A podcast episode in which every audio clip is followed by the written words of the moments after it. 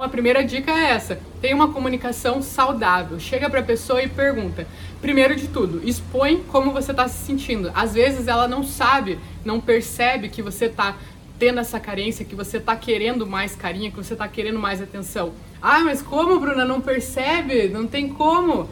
Eu demonstro, eu falo, mas assim, é, vocês são pessoas diferentes, vocês têm formas de se comunicar diferentes, vocês têm expectativas diferentes e eu sei que às vezes parece impossível a pessoa não perceber, mas às vezes não percebe.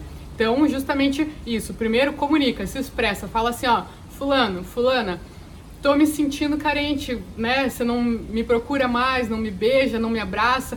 Queria que a gente tentasse resgatar um pouco mais essa coisa. O que, que você acha?